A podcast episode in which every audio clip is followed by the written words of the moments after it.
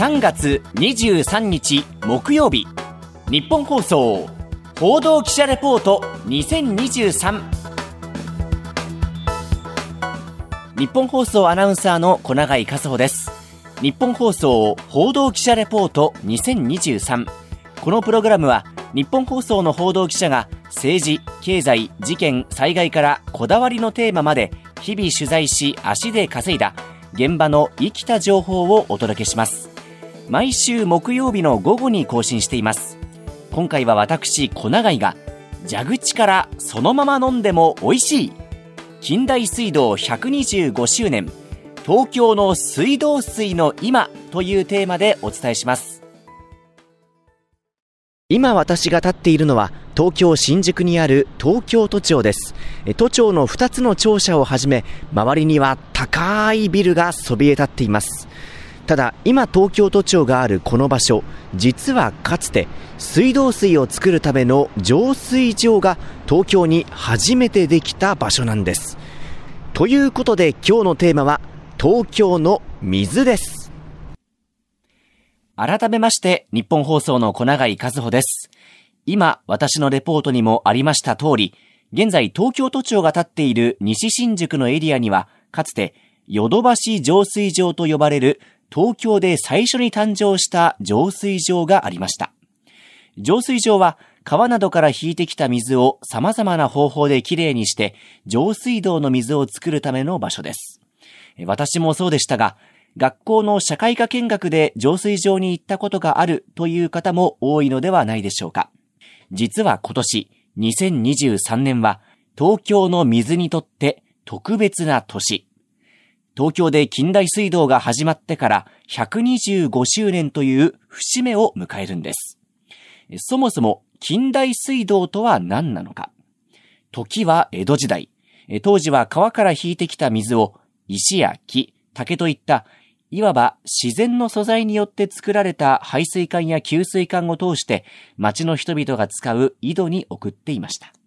それが明治時代になって町が発展し市街地が増えていくとともに水が汚くなったり木や竹で作られた水道管が腐って傷んでしまったりと東京の水は危機を迎えていました。その解決のため外国人の技術者の力も借りながら近代水道の整備が進み1898年12月1日、現在の都庁の場所にあったヨドバシ浄水場から鉄でできた水道管を通って神田や日本橋方面へと送られていきました。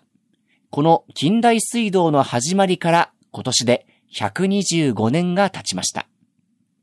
125年の時を経て東京の水、中でも都民の飲み水にもなる浄水道はどのように進化を遂げているのか。東京の上水道の今を趣味は川歩き。一本の川を源流から海まで歩き切る。水を飲むのも見るのも大好きな私小長井が取材してきました。今回お話を伺ったのは東京都水道局総務部調整担当課長の藤代正彦さんです。まずそもそも東京の水道水は元をたどるとどこから来ているのか、藤代さんに聞きました。河川の水を主な水源としておりまして、約8割をですね、あの、利根川荒川水系、で残りの2割弱を玉川水系から取水しております。で玉川水系にはですね、あの、東京都水道局が建設した、えー、国内最大規模の水道専用ダムである小河内ダムがございまして、まあ、通称奥多摩湖として親しまれているところです。8割が利根川荒川水系。残りのおよそ2割が玉川水系から引いてきた水ということなんですね。そして玉川の上流域には通称奥多摩湖と呼ばれる巨大な水道専用ダム、小河内ダムがあって水が蓄えられています。水を蓄えるイコールダムというイメージが強いですが、実はそれだけではありません。見えないところで水を確保する場所、それは水道水源林と呼ばれる広大な森の存在でした。水道水源林ですけれども、えっと、東京都のですね、奥多摩町と山梨県の小菅村と丹波山村と、あと甲州市ですね、こちらにまたがっておりまして、面積にしますと、えっと、約2万5000ヘクタールにも及んでおります。多摩川の河川流量の安定量の確保、あと、小内貯水池、いわゆる奥多摩湖ですね。こちらの保全を図っているところでございます。東京都と山梨県にまたがる水道水源林。その広さはおよそ2万5000ヘクタール。東京ドームに換算するとおよそ5300個分。新宿区のおよそ14倍の面積があります。この広い森が雨水を蓄えてきれいにしたり、土砂が流れ出てくるのを防ぐなど、大切な役割を果たしているということでした。こうして、それぞれの水源から流れてきた水は、やがて浄水場にたどり着きますが、この浄水場でも、水をさらにきれいに、そして美味しくするための処理が行われているということなんです。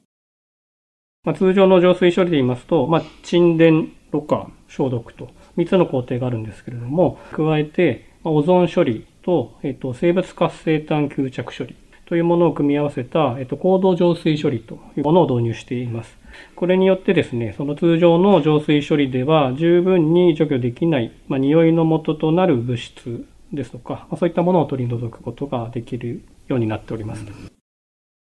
沈殿させる、ろ過する、消毒する。この3つの他にオゾンを使って匂いの元を分解し、そして分解された匂いの元を生物活性炭という微生物が表面についた炭に吸い付かせる、こうした高度浄水処理を行うことで、さらに美味しい水を作っているということなんです。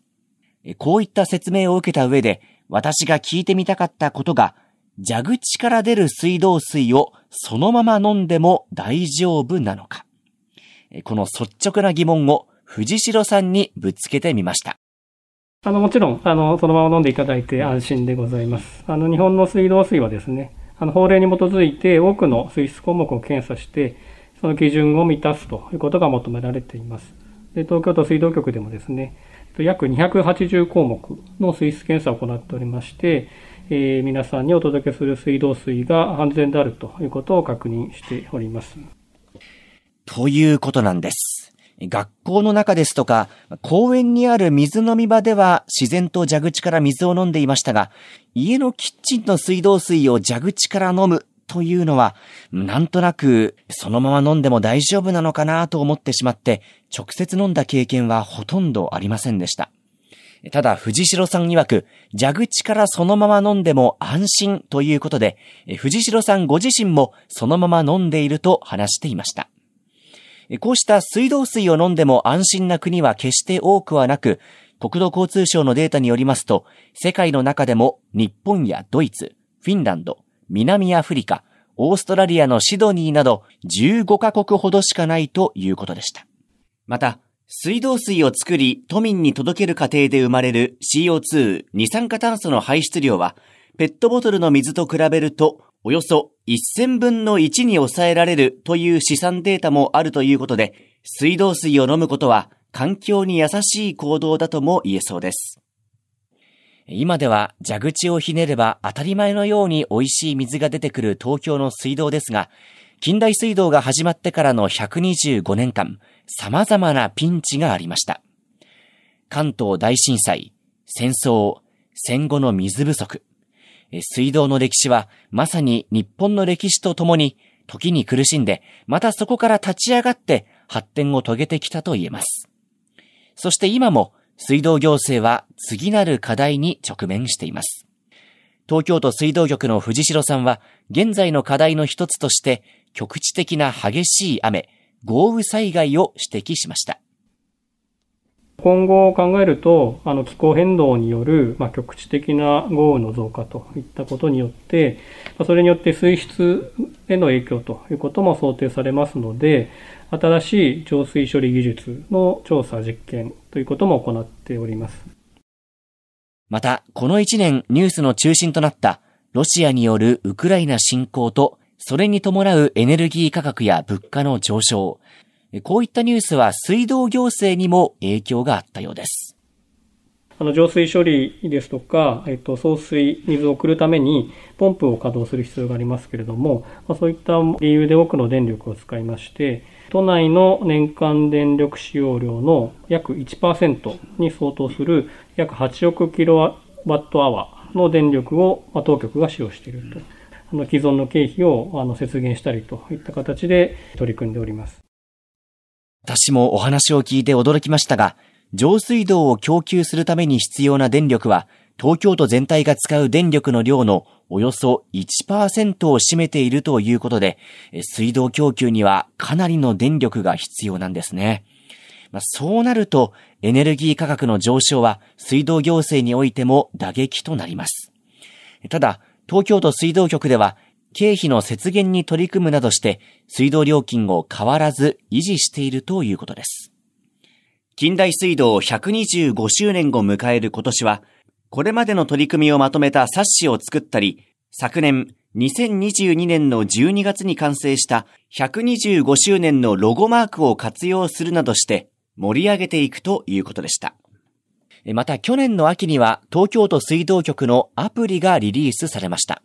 水道の申し込みや水道料金の支払い、水道局からのお知らせの確認などができるほか、災害対策としてもこんな機能があるということです。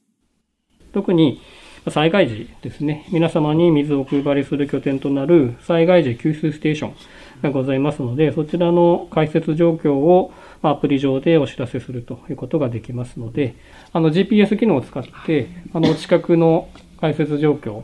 わかるようになっておりますので、いざという時に使えるようにもなっておりますので。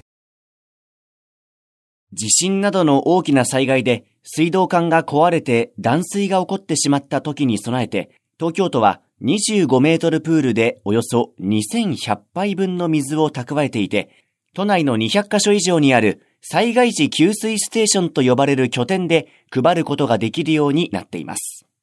アプリでは GPS 機能を使って今いる場所から近くの給水ステーションの場所や開設状況を確認できるということです。